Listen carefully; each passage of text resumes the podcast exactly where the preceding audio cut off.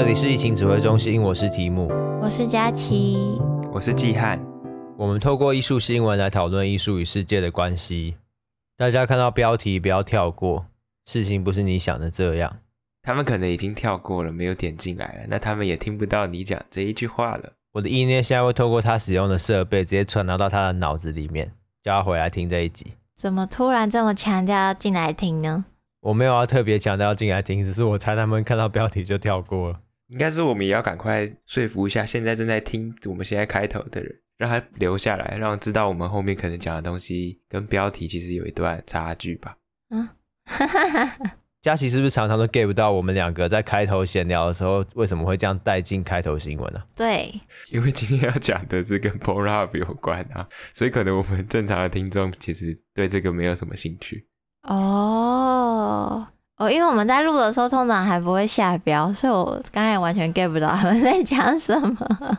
我猜啊，我目前感受啊，我猜这集的标题就是“等等，事情不是你想的那样”，好像可以耶。那就再看最后会不会就是这个标题吧。所以，我们这周的新闻是什么呢？知名色情网站 Pornhub 最近的全新计划 Classic Nudes 将世界各大知名博物馆中的裸体艺术作品进行介绍和导览，期望透过这样的计划，让大众用不一样的角度了解色情艺术。也成为人们走进博物馆、美术馆的契机，甚至还请了演员出演部分世界名作以及口白导览的介绍。Classic News 是一个网站，要先注明，就未成年的话先不要进去。虽然它里面你不会突然就看到不该看的东西，不过这还是一个成人网站的一个企划，所以大家还是不要乱点。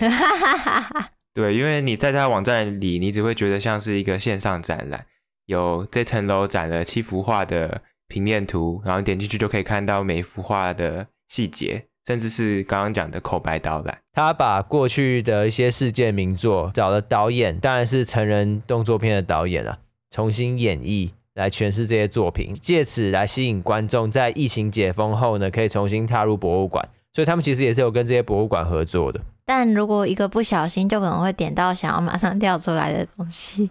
我还是有选了其中一个有被导演翻拍的作品。但是我没办法把全部看完，我就关起来了。因为他们其实加入了蛮多自己的想象。原本在绘画里面就是一个裸体的男子躺在那边，但是呢，我来举例啦，我来举例。好，交给你举例。假设今天有一幅风景画是一棵苹果树，就这样。那他们找来一个导演来拍，就可能会请一个演员过来把那棵苹果树摘掉，然后开始吃它。哦，原来是普遍级版的介绍啊，嗯，剩下大家自己想。对对对，就是他们的手法是这样，这个游戏规则是在这样运行的。对，就是如果大家有兴趣的话，可以自己点进去官网看哦。Classic Nudes 这个 Pornhub 色情网站推出的企划，我觉得还是蛮有意思的。它透过一个比较轻松有趣的方式，让大众可能可以在疫情解封后重新进到博物馆。不过在观看 Classic Nudes 的时候，我产生一个很大的疑问，就是。为什么这些裸露不会使我产生情欲？为什么呢？我觉得经过反复思考，我归纳出了两个假设。第一个是裸露不等于情欲，所以并非所有裸露的手法都会使人产生情欲。第二个呢，就是时代的不同，刺激程度和习惯的视觉手法也会不一样。接下来就会试着用不同的艺术案例来分析，看看我这两个假设是不是正确的，还是我自己认知错误。Classic News 这个企划呢，他选了蛮多作品的，当中有巴黎罗浮宫啊、纽约大都会艺术博物馆、英国国家美术馆等等许多知名博物馆中的裸体艺术品进行介绍还有导览，希望大众透过艺术的视角来重新欣赏带有情色气息的创作。他们可能认为大众平常可能比较没办法透过艺术的方式来欣赏这些东西。或者是大众没有办法透过艺术视角来欣赏当代的这些情欲产业的作品。只是我对后面那一点比较疑惑，就是，呃，当然有些情欲产业的作品，他们是真的在艺术的角度下去拍摄，像有些知名的电影那样子。可是有些情欲产业的作品，可能就真的纯粹只是为了服务大家的需求之类的。对，那我觉得这个问题就会变很有意思，就是色情这件事情。跟艺术它能不能同时存在，或者是它服务的对象如果单纯就是色情，它能不能是艺术的一种？因为刚刚佳琪的意思比较像是，如果他单纯只是在服务人类对于情欲的需求等等，那他可能不会含瓜在艺术里面嘛。嗯，我觉得看创作者本身有没有这个认知吧。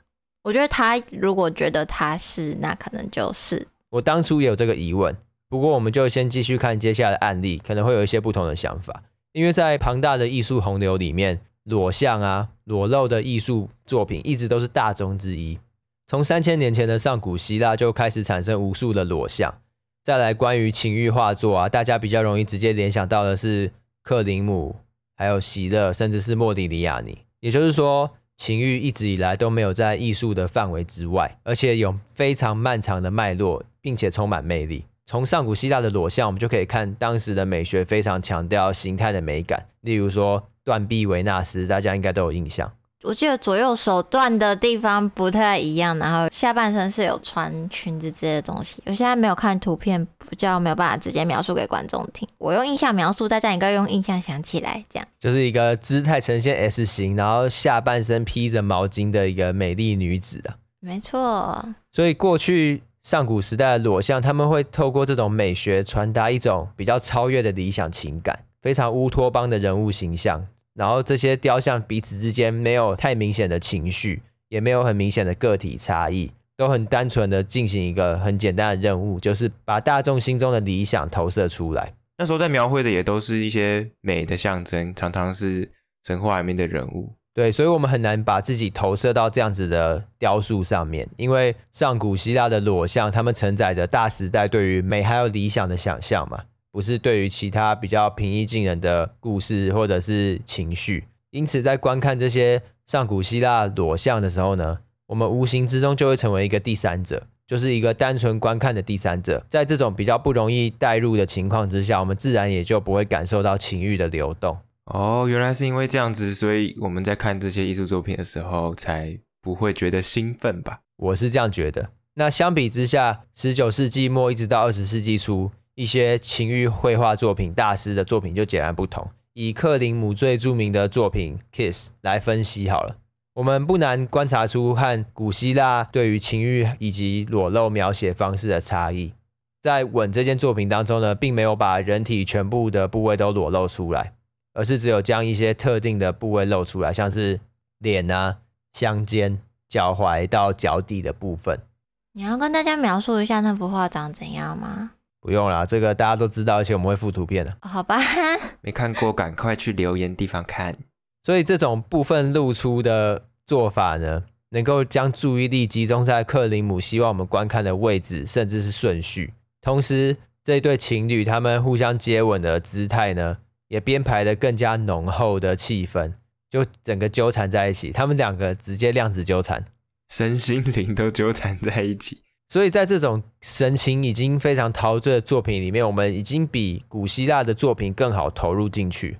所以我们可以在克林姆的吻当中感受到一些幸福感，感受到克林姆对于爱、对于情感、对于亲吻的想象是什么？对啊，我就可以从它里面描绘的女子的表情里面，其实可以得到她是非常享受在其中的，就可以感受到他们的爱意。对，那听到这边，大家想说，哎，这个跟刚刚 Pornhub 的 Classic News 有什么关系吗？这个距离太遥远了吧？就我先暂停一下，先跟大家说，这些东西对于当时候可能都是非常前卫、非常色欲熏心，或者是非常情欲的作品。就再来讲下一个例子，是莫迪里亚尼，我非常喜欢的一位艺术家，他的一件作品呢叫做《向左侧卧的裸女》，翻译成白话文就是。向左边躺的裸女，因为“握”这个字有点，嗯，好像是要握住什么东西，没有，是躺卧的“卧”。那这件作品是莫迪利亚尼尺幅最大的画作，宽度有一百四十七公分，蛮巨大的。等一下，我知道有一个很很怎么讲比较好懂的比喻，就是现在很常看到那种动漫女生的抱枕那种差不多的大小，我觉得。哦，佳琪床上有是不是？我没有。哦，我也没有啊。就大家可以想象，就是那个大小差不多，就是有一个躺着的裸女，然后是那种长抱枕的长度这样子。在向左侧卧的裸女这件作品的画面中，我们可以看见一个斜躺的女性啊，那这是一个废话。整个构图就是经典的女性斜躺回眸构图，很多艺术作品都有用这种构图。嗯，但是因为它的是画它的背面，所以基本上是三点不露的状态。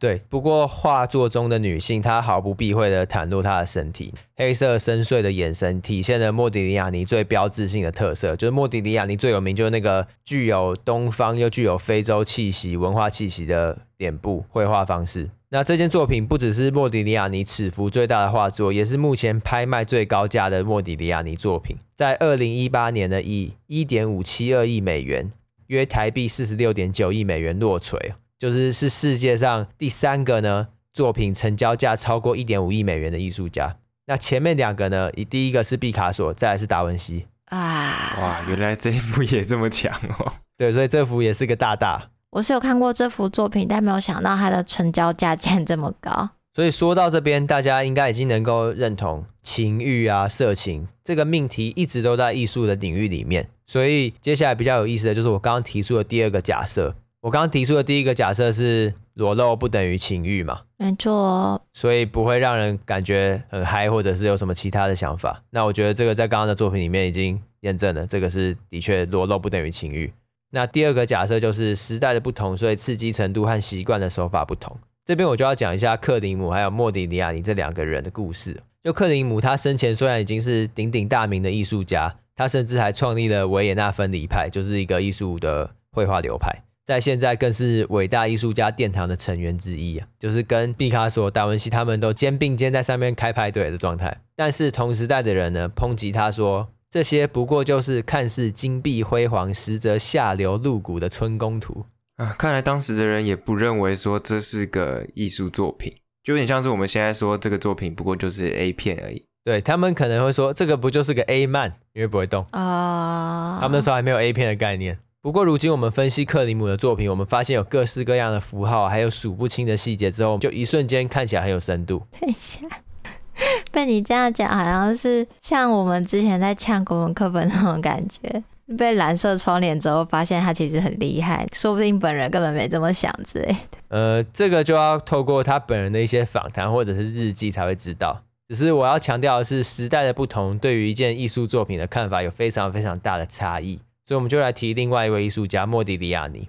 刚刚的克林姆，他生前已经是鼎鼎大名艺术家，然后他是非常的风流、挥霍无度的有钱艺术家那种形象。莫迪尼亚尼就完全相反，他出生的时候就已经很惨。他的父亲呢，原本事业做得很不错，只是在莫迪尼亚尼还在妈妈肚子里的那一年呢，他就破产。所以他们全家呢，就从高级公寓搬迁到廉价的住屋里面。然后为了抵押债务，还要把全家里面的财产全部搬空。不过他那个时候还在肚子里，应该还好啊，没有体会过那种从天堂摔到地狱的感觉。你这样讲也是啊。不过当时因为意大利法律，他们很有意思，就是规定家中如果女性有怀孕的话，放在孕妇床上的物品，还有孕妇的床是不能搬的。所以他们那时候就把一堆东西都放到她的床上。哦，也是一种蛮酷的规避方式。所以莫迪里亚尼妈妈的床，还有放在床上的那些东西，就因为法律的规定不用被搬走。听到这边就觉得其实还蛮好笑的，可是其实很惨，就是在跑路了啦。不过因为莫迪里亚尼妈妈她有受过很好的教育，同时他精通英法意大利三种语言，对于哲学和文学都很有造诣。所以在莫迪里亚尼十一岁的时候，他妈妈在日记里面写道：这孩子的特征一直没有定型，所以无法描述他会是一个什么样的人物。他的举止就像一个被宠爱的小孩，但他从未缺乏智慧。我们必须等待及观察这简历是什么。也许他会是一名艺术家。我想说，这什么？这实验室报告哦。这莫迪里亚尼妈妈听起来很像一个诗人呢，也难怪他会变成艺术家。好厉害哦！这个觉得真的是超夸张的。而且他妈妈因为知道教育很重要，所以除了四年的义务教育之外，莫迪尼亚尼还有接受过另外四年的古典主义的教育。不过莫迪尼亚尼他一直都体弱多病，所以他从十五岁的时候就已经罹患肺结核，至此一生都跟肺结核一直对抗，直到他过世那一天。他活多久啊？他活三十五岁就过世了。哦，想说如果肺结核，感觉真的也没办法活到多老。和克林姆很像，作品一开展就直接被检举。我说莫迪利亚尼啊，只是克林姆的作品呢，他有卖出去，然后赚很多钱。莫迪利亚尼则是警察直接过来围观，并且把展览直接查封掉。所以莫迪利亚尼他生前只展出过一次个展，直接被查封，作品用送的来换餐钱，一件作品都没有高价卖出去过。这就知道他的作品在当时也是被大家泡烂，就是说这种东西难登大雅之堂啊。毕竟人家的裸女，要么是女神，要么就是什么传说故事里面的人，他是直接画一个感觉就是现实生活中的女生。感觉就会像小黄书之类的。对，他有一些描绘的就是真实的模特儿嘛，还有他自己身边的爱人，所以一直到莫迪里亚尼死前两年，他才开始有一定的名望。但是很快的就因为肾炎还有结核性脑膜炎并发过世。当天他的艺术家好朋友也在他离世的当下用石膏把他的脸翻模起来，所以他的死亡的像睡着那个样子就变成了永恒的雕塑作品。也幸好他的好友们有这样子替他留这个石膏。那你知道他的好友是谁吗？不知道。他的好友是苏丁，还有毕卡索，跟当时其他的艺术家跟文学家。诶，比他先破一点五亿的毕卡索。像毕卡索就是生前就是直接就起飞了嘛。嗯。那莫迪里亚尼就是没有办法，他一直到死掉的那一瞬间，都还没有达到世人定义的成功过。所以这就验证了我刚刚第二个假设嘛。时代的不同，因此刺激程度还有习惯的视觉手法不同。过去的艺术作品在我们现在看起来很艺术，是因为跟我们有一段时代的距离。他们描绘情欲还有裸体的方式已经非常的不一样。可是对于当时候的人们来说，可能已经非常刺激，甚至是有碍观瞻了。对啊，甚至他们完全不认为说那样子的作品是艺术。不过他们认为不是艺术的那些作品，对我们来说，有可能已经达到传统艺术里面的真善美的容许范围嘛。像我们看莫迪尼亚尼的作品，还有克里姆的《吻》，我们现在会觉得很美。对，我现在自己看会觉得这两幅作品很美。不过那时候他们甚至是不是会怀疑说，他们创作这两幅作品的意图是不是就是像刚刚佳琪讲小黄书一样，就不是为了创作，不是为了美感之类的东东吧？就是我不知道。对，所以我觉得可能我们现在当代很多情色影像，对于未来的人们来说，搞不好是可以直接分析的艺术品。就是时代带来的影响吧。对啊，当然有一个关键是创作者本人的意图有没有要让他导向艺术作品那个方向。不过我不认为会是作品深度的问题，因为有一派的人会觉得色情影像没有深度，所以这些珍贵的艺术作品在情欲之后，其实有更深刻的内容和描绘。他说的珍贵艺术作品就是刚刚我举例的莫迪利亚尼的作品，或者是克林姆的作品。那我只能说我不知道他们背后有没有比较深度的描绘了。我我不知道啦，不过我觉得要有深度才是艺术品，这个观念还蛮没有深度的。哦，很呛哦。是不是艺术作品？我觉得一直以来都是个不太有意义的问题，因为是或不是，我觉得根本就不重要。我觉得比较重要的是跟这个作品体验的过程，这个经验有点像是《攻壳机动队》和《银翼杀手》对于人类本质的讨论。你看到后来，你就会觉得人类是什么，并不是非常重要的，重要的是。你和他相处的过程到底是什么？这个东西才可以定义出你和我之间是不是人。那我觉得艺术作品也是。嗯，我蛮认同提姆的想法，就是如果你一味的思考某样东西是不是艺术，其实不论答案是对或错，好像都不是那么重要。重点在于会不会影响你观看它的方式。就像我们开头新闻聊到的 Classic Nudes 展览标语，就是色情片不一定被视为艺术。但有些艺术一定可以被认定为色情片，哦，他们也很呛哦，所以我就开始好奇大家是怎么看待色情片的，就去找了一个 debate 点 org 网站上看正反双方的辩论，他们的题目就是色情片可以被视为一种艺术或是电影吗？然后我看到他们那个爬树的时候，结果是出乎我的意料。你们觉得是支持的人比较多，还是反对的人比较多？我我还真的猜不出来，可是我支持啊。我猜反对的比较多。我其实跟佳琪的想法是一样的。结果呢，答案是有七成的人认为色情片也是一种艺术。诶，这么多的吗？那没问题啦，Pornhub 这个企划不用搞啦，没有这个问题啊。他们担心太多啦。不是，他要几个人投票啊？总共有三十八个人投票，看这基数太少了。这什么没人在管的投票？哎、欸，但是以那个网站里面其他很多的议题呢，都是什么五个人投票那些，我觉得三十八个已经算是有。哦、这是什么烂网站？哎、欸，不要这样，说不定这种专门做辩论的小众网站，他们已经很努力在做了，你知道吗？不要搞笑啦，我们来办一个投票，搞不好都比三十八个人多。好啊，那我们等。有有有点怕，有点怕比 三十八个人少。不要不要不要不要不要。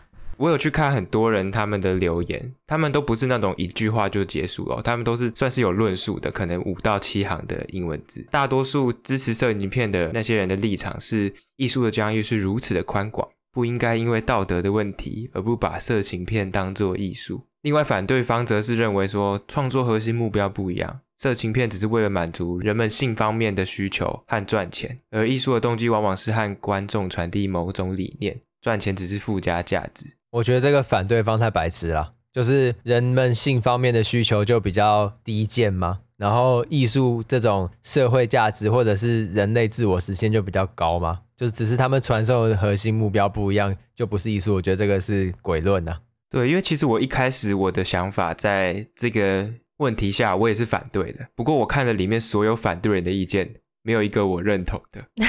你发现你其实是支持的。对，所以我在想，会不会其实是支持的？当然，今天这样子讨论不是要大家选边站啦，而是思考说，大众观看艺术的方式是不是会随着这样时代而有大的变动？那为了让疫情指挥中心不是一个只介绍西方男人白人的艺术 podcast，我要来分享大英博物馆的特展是春画，日本美术里的性与乐。我这边先介绍一下春画是什么？春天的春，画面的画。春画其实是浮世绘的主题之一，盛行于一六零零到一八六八年。现代的人看到春画会以为是江户时期的色情图片，是为了刺激男性的情欲而产生的产物。我一开始看到春画的时候也是这样认为，但深入调查之后才发现案情并不单纯。所以春画的主要 TA 不是男性，是不是？对，因为后来有越来越多的研究结果指出。江户时期的许多男女老少不分贵贱，都喜欢欣赏春画。也就是说，春画是适合大众一起开心赏玩的画作。普遍级啊？为什么？为什么是普遍级啊？好像哪里怪怪的耶。我也觉得不太是普遍级，看来真的是超级限制级。可能江户时期的小朋友特别早熟吧。三小？不是啊，男女老少哎。他在大英博物馆展出的时候，有年龄限制，是十六岁以下要有成人陪同观赏。所以其实，哎，像这样是算是辅导级的啦。不管啦。在这场展览开放之后，其实也引发蛮多有趣的讨论。就是这些春画被视为艺术，是因为浮世绘的绘画方式吗？假如这些影像变成相机拍摄的画面，春画是否就不再被视为艺术了呢？我们这些照片应该也可以附在留言的地方吧。呃，我觉得附链接好了，我怕被 ban。认真的，纯画图片哪会被 ban 啊？不会被 ban 吗？有的真的很露骨哎、欸。你说那个章鱼那个？章鱼的我反而觉得好像还好，但真的我好啦，我们再讨论看看。哎、欸，左上角那个是蛮蛮嗨的。其实大多数的都是像左上角的那么嗨哦。可是他不是说不分男女老少，不分贵贱？但是你看英国。当代英国在展览还是有年龄限制啊，所以我就说是江户时期的人特别开放、特别早熟之类的。但是就像我刚刚讲的，我深入调查之后发现，其实没有那么单纯。就是春画不只是把 A 片的剧照套一个浮世绘滤镜而已。虽然说你现在这样看会觉得尺度跟 A 片有得拼，不过我觉得春画在内容上其实有很多特别的描写。例如说，画家会把性器官视为人的第二张脸，会刻意放大他们的尺寸。仔细描绘毛发、血管，甚至是体液等细节，强调人们内心原始的欲望。对江户时代的人们而言，这是一种幽默的表现，也反映江户时代人们对性的态度是十分开放的。呃，江户时代人好像走的有点前面呢。江户时代人是不是走的比我们现在还前面啊？我还是不懂这种东西，为什么男女老少都可以看？我觉得有点嗨耶，这个江户时代是不是有课啊？感觉那个克林姆还有莫迪利亚，你去到日本江户时代得到一堆朋友哎。只是刚刚季汉有提到，他会还有一些特别幽默的表现跟描写，说不定他们只是把它当做类似蜡笔小新那种东西在看吧，就是用比较搞笑的方式描绘一些可能有点色色的东西这样子。他的春画里面还有一个特色是。画面中会附有一种独特的说明文字，有很多的笑点会藏在里面。然后也是因为这样子，春画还有一个别称是笑会，我看到大多数这些文字都会画在背景里面。不过我不知道是我的年纪不对，还是我生活的年代不对。我看了一幅很有名的葛饰北斋画的《岂能绘之故真通》。我大家比较常听过的名字应该是《章鱼与海女》。我们会把维基的介绍放在链接，因为我看完它的里面的内文之后，完全觉得不好笑，只觉得很荒唐。然后因为内容是十八禁的，不太适合在这边直接念出来。可 我看完我觉得超好笑，真的很有意思啊，就很淘气吧。就很锵吧，他还有一堆撞声词，哎，很像在看漫画。就章鱼本人表示，请放尊重。对，他这边内文常常都会是带有一些撞声词，这也是春画里面的特色之一。我反而看到一幅比较有趣的画，是有一个男子把春画展示给女子看，像是在出示某种入场券一样。因为当时的春画除了有一些是上流社会之间交流的礼物，平民百姓则是可以到租书店租回家欣赏。甚至有情侣把这些画的内容当作是性技巧的指南，所以刚刚我提到的那幅画就像是男生在对女生说：“诶，今天晚上要不要来试试看这个姿势啊？”然后我觉得他们居然把这种行为画在这个春画里面，一个画中画的概念，我觉得蛮酷的。这个在大英博物馆展出的特展，引起蛮多人质疑色情和艺术之间的界限该怎么衡量。不过很多人确实因为这档展览而对日本的春画大开眼界。有一个西班牙的女妇人分享心得说：“这么私密的题材被画成作品，并且成为日本文化的一部分，实在令人惊艳。甚至连欧美都不曾这么大胆开放的处理这类题材。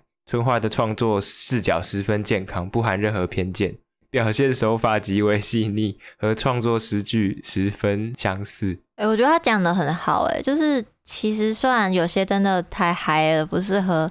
直接放图片在 Facebook 上给大家看，但其实他的图没有到会令人不适的那种感觉，就是他的视角是蛮平等的嘛，要这样讲嘛？应该说，我目前看了几幅都没有到那种像西方那种偏男性视角的凝视，它比较是在一个某个过程，那对两方来说可能都是乐在其中之类的那种感觉。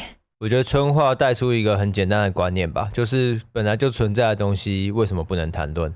对啊，而且那时候展览其实才三个月，总共却吸引了九万名观众，就这么热烈的回响，让日本许多美术馆和收藏家也想要挑战一下日本现在色情视觉那么泛滥的情况。明明网络上充斥着没有打马赛克的色情片，却禁止公开春画的展览和展出。我没有想到到现在这些作品还是被封印的状态。不过他成功在英国展览了，还算不错的进步吧。因为那时候英国展完之后，他们也想要在日本展啊，结果在询问十几间稍具规模的博物馆和美术馆之后，都遭到拒绝。最后是一间比较小的永清文库美术馆接受展出这一百三十三幅春画。他们也是希望借由这次展览，可以颠覆人们对春画的偏见，然后试图从它的美学价值和历史观点来欣赏春画。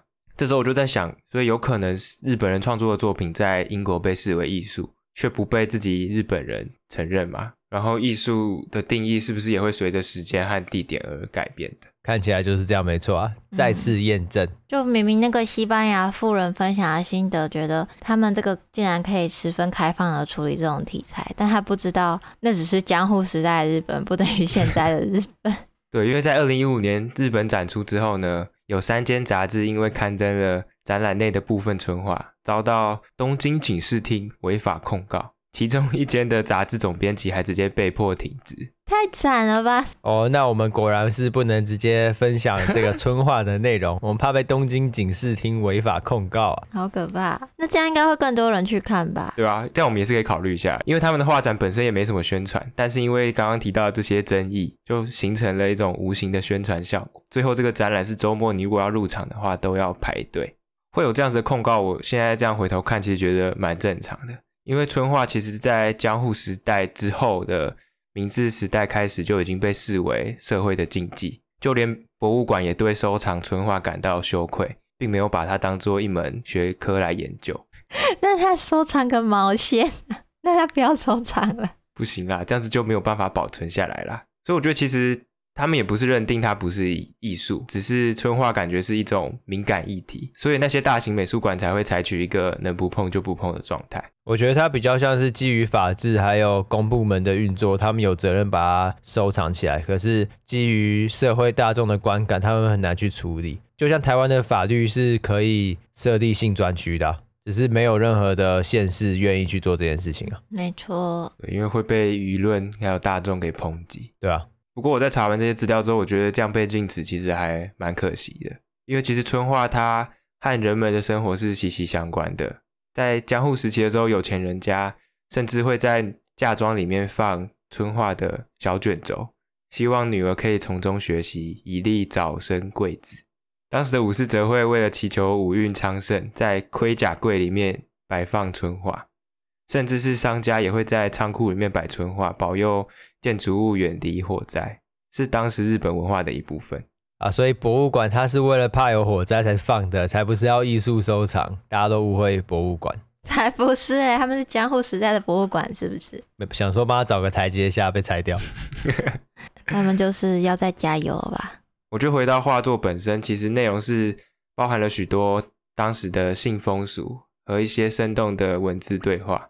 在服装跟场景上也都描绘得很细腻，甚至是男女双方的表情也都很生动。西方的色情画反而大多都是以女性为主体，我还蛮好奇是否会有女性艺术家以女性的视角来评论这类型的作品。你刚才提到春画的部分会很详细的描绘服装，我突然就想到西方的部分，他们大部分都是披一块毛巾，好像看不出来他们那个时代是穿什么衣服，可能要看男生的部分才看得出来吧。因为大部分如果要裸，就是裸着，不然就是披一块丝巾，要遮不遮这种感觉吧。就像我们一开始提到 Pornhub 的色情艺术，他们其实大部分还是站在男性的角度居多，就像现今大部分的 A 片一样。那女性视角的色情比较少，这近几年来，他们才开始渐渐有重视这个市场。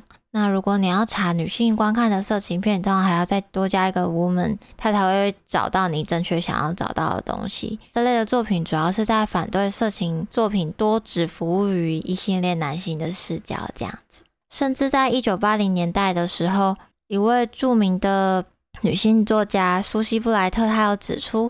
女性视角的色情呢，对许多人来说是一种矛盾的存在，因为他们的观念认为色情是淫秽、见不得人的东西，就像常常会被骂什么荡妇之类的这种感觉吧。就沙文主义下的一些词汇啊。对，就是某些性别做这件事情是风流，那另一边的性别做相同的事情，可能就会被骂得很难听的这种感觉。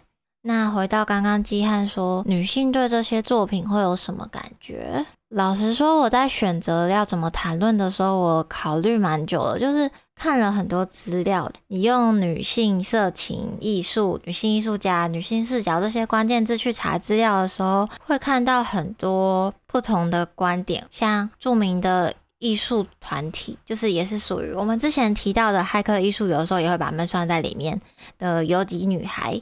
他们这个行动其实当时是有登上不少。新闻版面的叫做“女人必须裸体才进得了大都会美术馆吗？”这样一个很大的 slogan 标题，你没有看过吗？没。诶、欸，真的假的？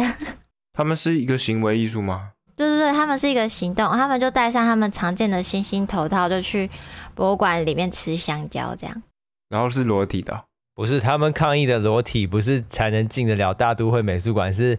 女人在作品里面裸体才进得了大都会美术馆，好吗？对对对对对。哦，因为刚刚提到戴头套，我想说会不会是不想被认出来？哎、欸，不是，那我好像看过哎。你刚刚说戴星星头套，那我看过啊。一定有吧？就是因为那个时候也是闹很大，因为他们其实想表示的其实不是针对呃色情艺术本身，比较像是针对这些男性凝视视角的抗议这样。他们想要讲的比较像是我们在上集提到女性摄影师的部分。他们表示，大都会博物馆展示的现代艺术中，不足五趴的艺术家是女生，但百分之八十五趴的裸体是女性。所以他们就用一个很强烈的 slogan 以及比较激进的行为来让大家重视这个因为性别而产生的差异，就是女人必须要裸体才能进得了大都会美术馆嘛，这样耸动的标题。那我反倒蛮好奇，那十五趴的男性裸体是发生什么事情？我也很好奇，也不知道有没有人 做相关的研究。我们回到刚刚提到的男性凝视，诚如题目前面所说，看这些作品是否会产生情欲呢？虽然刚刚得到的结论是并不会，因为时代的关系，有些女性团体或是某些女性主义的角度来看，其实，在他们的观点里面，这样就已经涉及之前提到女性在古典艺术中被视为一种主题。虽然在上一集已经提过了，但我们再让约翰伯格先生出来一次。约翰伯格说：“男人注视女人，而女人注意到自己被男人注视，这不仅决定了大部分的男女关系，也决定了女人和自身的关系。在这些裸体画里，画面中的裸女并没有因为赤裸而感到不安。相反的，这些古典画中的女人知道自己正在被关注，她们就很坦然的可以展示自己的身体，变成一个被观看的美丽的对象。”因此，被观看的女性形象正好就代表着她们是一个没有权利而被人摆弄的情色身体。那有些人认为这就只是艺术的问题，根本就不用那么认真。甚至他们觉得这些女权团体就是来找茬的，他们刻意用有色眼镜去观看这些大家已经认为是世界名画的作品。没有，我觉得那些人就是智障了。我觉得他们都不想讨论问题啊，就常常都只是说，诶、欸，你们提的这个问题不是问题，想太多这种，太太白痴了。因为其实，在看到某些色情艺术作品的时候，你还是可以感觉得到那些被凝视的不安的感觉。我觉得很酷的是，有些艺术家因此也有做出对于这些视角的反抗。这个反抗最酷的点是，她不是什么当代女性艺术家，她是四百多年前的意大利的艺术家，他叫做阿特密斯。也就是说，这个男性凝视的问题，在情欲的作品里面，在色情的里面，这个讨论早就存在，这个问题一直都存在啊。嗯，只是我不确定他当初在画这些东西的时候。有没有像我们现在用这种男性凝视的观点去看，还是他是凭他自己的直觉去做出这样的绘画？那他是卡拉瓦乔唯一的女弟子，她在十七岁那年就画出了一幅她算是他最著名作品之一《苏珊娜与长老》。我先讲一下这个画的故事好了，它是出自圣经里面的故事。他是在讲说，有一个希伯来女人苏珊娜，她在自家的花园里洗澡时，有两名好色的长老在偷窥她，并试图非礼她。那苏珊娜拒绝了他们，而因此遭到了诬陷。此时有一个年轻人出来阻止这个不公平的审判，彻底追查之后呢，这两名长老就被受到惩罚。那苏珊娜这个拒绝的美德受到赞扬。先不管这个故事后面那个神秘的美德发生什么事。这幅画里面呢，苏珊娜她是一脸厌恶，然后害怕以及想逃离的表情跟手势，去拒绝图中两个老男人他们贪婪的眼神，还有他们的双手。当时候的油画作品，感觉女性被观看，然后就会是一副很享受的表情，甚至是姿势，就很像是欢迎大家来这样子偷窥她。所以这幅作品的确是在当时应该是蛮特别的。对，我觉得很特别，因为那是一六一零年的作品。因为你也知道，圣经的故事通常会很多人会拿来画，所以这个画还有很多版本。有些版本的苏珊娜，他们就是很开心的在洗澡，然后完全没有发现那两个老人在偷窥她。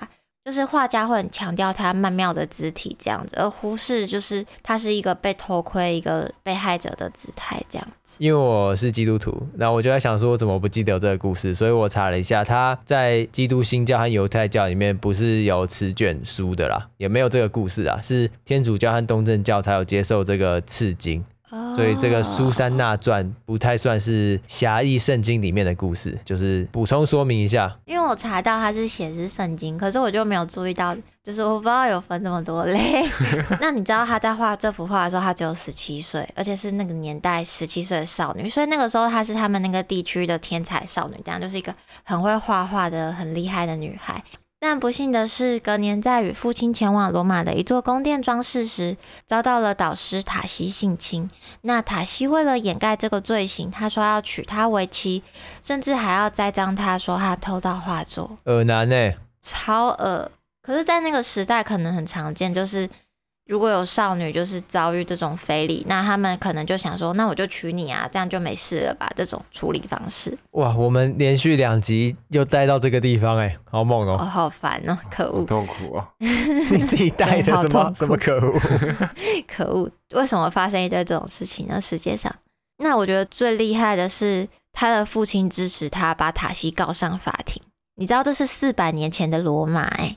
这不是什么昨天的地方法院，这是四百年前的罗马法庭。告诉他，想当然，这种案件在那个时代，吃案呐、啊，吃案。他有被判刑哦，哦，但是从未被执行。咋会？所以后来阿特密斯就搬走，就没有继续待在罗马，因为他还会被大家嘲笑什么的。好废哦，充满恶意的世界。我真的觉得看了这故事好难过，不应该把它放在结尾。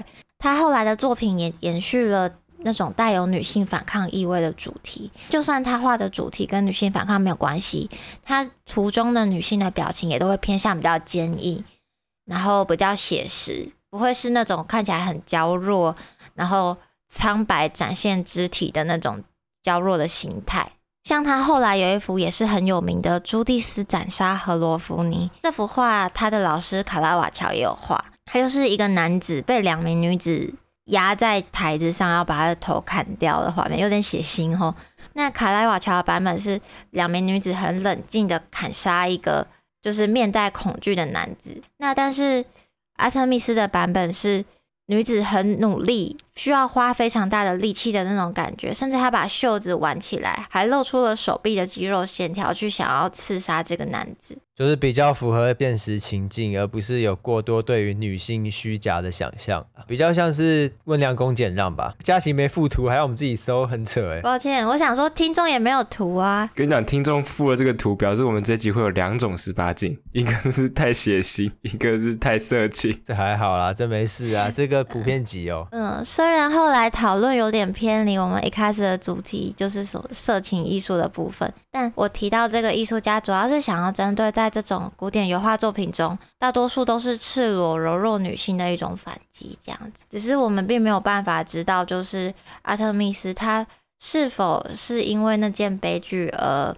开始渐渐在画作上阐露这种观点。我觉得这一集整个跨度蛮大的啊，就从我们最早对于色情还有艺术。彼此关系的定义讨论，还有透过春花这个案例，对于色情还有情欲艺术有更多了解。再来是从佳琪的观点里面来讨论，在众多艺术里面，那尤其在裸露以及情欲艺术里面，很严重的性别正义的问题。总而言之，今天这一集有许多补充的资料，没办法直接放上图片，是一些连接，在大家自己谨慎点选。对，随选随看。嗯，有十八的我们会标十八，不用紧张。哦，可是那时候那个新闻里面没标十八哎。有有有，他有写，他说我看影片的话要满十八岁。如果喜欢我们的内容的话，欢迎到 Apple Podcast 为我们留下你的评论。如果想要知道我们最新的消息，也可以追踪我们的 FB 跟 Instagram，会有一些小新闻翻译啊，跟一些比较及时的讯息。我们最近。Twitter 在冲人数，在请大家帮我们按赞追踪。我们没有 Twitter 啊！别闹了。我开玩笑。Twitter 上面的色情产业也是蓬勃发展。好了好了，赶快结束。很会聊。那拜拜拜拜拜拜拜。好，我们一样下周再见，大家再见，拜拜拜拜拜拜。